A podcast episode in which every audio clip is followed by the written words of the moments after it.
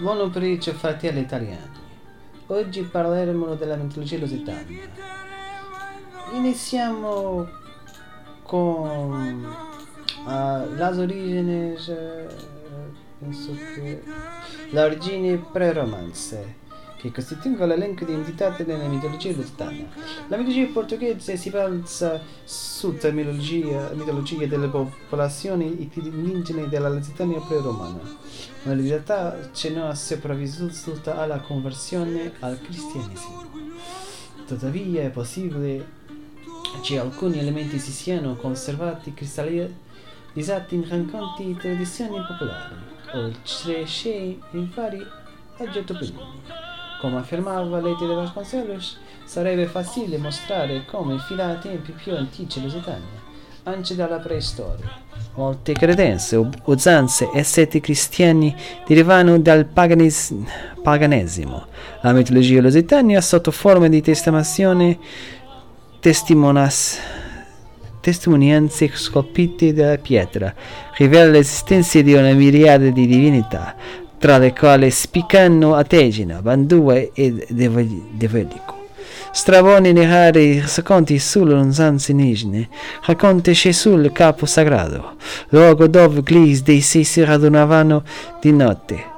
S'erano diversi pietre, ammucciati a gruppi di tre o quattro, venivano capovolti dai visitori che dopo un rituale in cui offrivano una libagione le pietre venivano su nuovamente capovolte, nella posizione precedente. Questa sarebbe una delle più antiche testimonianze di un culto delle pietre, dei mazzini e delle montagne che la tradizione conserva nel tempo in credenze come la processione del fanciulli per scedere la pioggia, i muledri sparsi nei paesaggi, dei fedeli di, ve- di Dio venerati lungo i sentieri. Sulle pietre del fiume c'è solino sita come oggetto di culto da parte dei portoghesi, o addirittura della leggenda di Pedro Amora, associata a un culto solare rituale di fecondità, Nostra Signora Antime, detta anche Signora del Sol, una pietra grassa di granito metamorfico con scolpito solo il voto, e la sopravvazione di un culto cristiano con un rito pagano. I frati di pietra sono associati a un culto fallico pre-romano, identificato anche nelle statue miniere dell'età del bronzo, così come la tradizione dell'esatta della vera maestra fonte arcana e la processione del pigno alla festa Nicon, Nicolini. Il culto de, delle teste mosate rappresentato nelle sculture e nei manufatti calesiani lusitani, ci ci suppone essere un rito religioso di origine celtica, legato a divinità associate a culti agrari, funerari, guerrieri, a cui Raffaello Lorero indica che esiste una continuità nella tradizione dei Ces Minati. C'è in Portogallo si chiamano Cocco Cocco, una serie celci Vincenti chiamo Nemo nell'alto della barca del Purgatorio che fu rappresentato nei sicoli nelle feste del Corpus Domini da un drago e nelle processioni da faricocco, dal latino far faris pio cocco, ci ha dato il nome ad un costume ancora in uso all'inizio della Oi!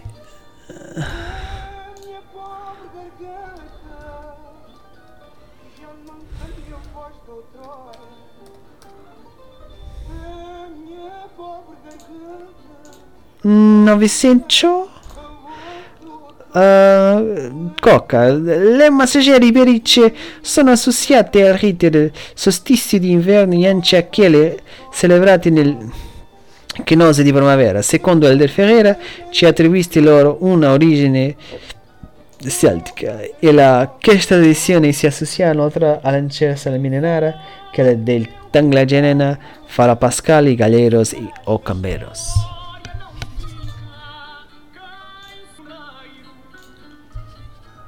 Contributo romano. Um, uh, depois, depois la conquista romana della penisola iberica, la successiva romanizzazione è frutto di un lento processo di acculturazione più evidente a partire dal secolo dal secondo secolo DC I nomi delle divinate indigene vengono spesso latisanati per la loro somiglianza fonetica o semplicemente associate per la somiglianza di funzione e qualità agli dei greco-romani, come Ales Lusitani o Mars Carsiacos. Uh, il culto degli dei romani fu diffuso principalmente dai burocrati dell'amministrazione centrale e dai militari. Tuttavia, Roma sembra non aver imposto alla popolazione locale i suoi delle superstizioni religiose. Il che avrebbe consistito una certa tolleranza per la credenza indigena cioè portando allo sviluppo naturalmente di fenomeni di acculturazione anche se nelle zone rurali e zone più lontane dai grandi centri urbani. I fenomeni di acculturazione avrebbero avuto ritmi più lenti e avrebbero favorito la permanenza di culti indigeni pressoché nulla influenza romana in queste zone. Altre fonti importanti furono gli autori greco-romani registrarono alcune leggende come il re russo che fonda la Lusitania, la leggenda della fondazione di Ulissipo da parte di Ulissi o la presenza di neredi tritoni sulla riva del fiume Tago.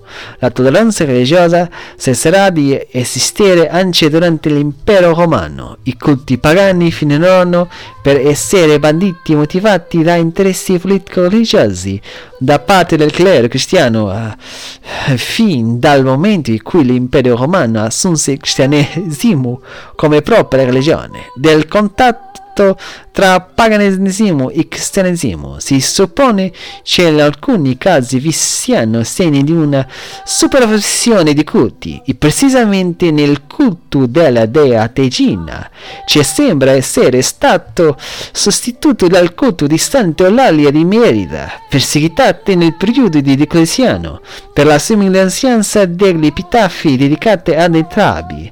I luoghi di culto pagani sono individuati in c'è nei toponimi di Santi Arcassi, martiri o altre figure sacre dei primi secoli dell'era cristiana, venerati dalle primitive comunità cristiane. Con questi luoghi sacri sarebbero stati cristianizzati, sveri visigoti, nel VI secolo è evidente l'esistenza di divinità pagane, alcune lavorando il sole tra l'uno e le stelle, altri fuoco tra che profonda le serghetti, sedendoci tutti che cose non fossero state create da Dio per l'uso degli uomini, ma essendo nati da loro stessi, stessi erano dei. Diversi miti e leggende sono stati creati durante l'era storica della creazione della nazionalità e la loro lavorazione ha squisito contorni più elaborati netti nel corso delle generazioni. I miti portoghesi fanno parte di diversi tipi di narrazioni,